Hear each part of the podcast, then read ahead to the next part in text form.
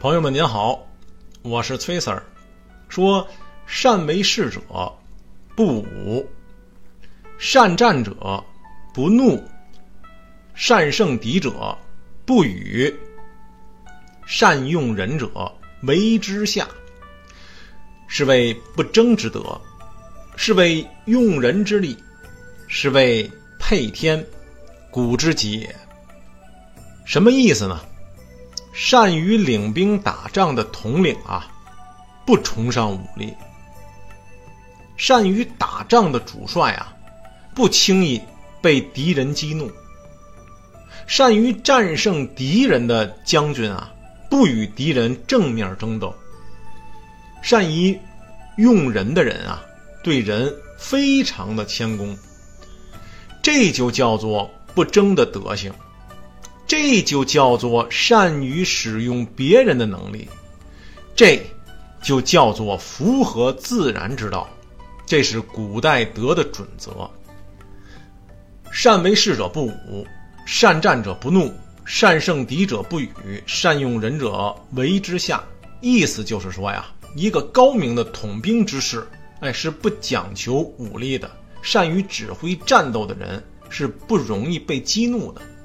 善于克敌制胜的人，并不争一时之高低；善于用人的人，对别人表示谦下。老子呢，并没有不允许兵士或者说士兵参加战争活动，但他反对呀，这个士啊，仅仅充当一名只知披挂上阵和暴跳如雷的蛮横武夫。为什么士大夫？不必是武艺高强的武士呢。我们知道啊，老子虽然反对智慧、谋略这些东西，但他呢，尤其反对武力和暴力以及一切强大有力的表现。他本人充满了智慧和谋略，在军事学方面啊，更有独到的见解和高深的韬略。在老子看来，当时正在进行的如火如荼的兼并战争啊。简直就像小孩子的游戏一般可笑。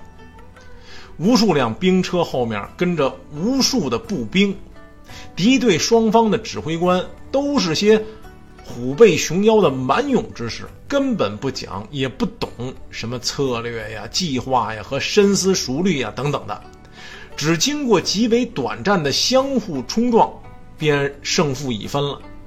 老子反对战争啊，不以兵强。于天下，夫加兵者，不祥之器，这是老子的反战名言。这与他反对一切强大事物的态度是相一致的。但老子的柔弱呀，并不是软弱；老子的不争啊，并不是屈从。这在老子对军事学的看法中啊，随处可见。老子认为，以冷静的态度来进行战争，才能制定出合理的计划，才能避免不必要的损失，才能取得最好的结果。善于克敌制胜的人，不是要寸土必争、斤斤计较于一城一池的得失，而是要获得最终的胜利。所以，能够以不争的态度来指挥战士。就往往能够把持全局，操纵战机，进退自如。善于用人的人啊，应该在态度上表现的谦下，这也是高明的策略。善于用人的人一定是上级领导，他们既然拥有用人的权利，为什么还要表现出谦下的姿态呢？哎，老子认为啊，谦下。是获得人心的最佳方式。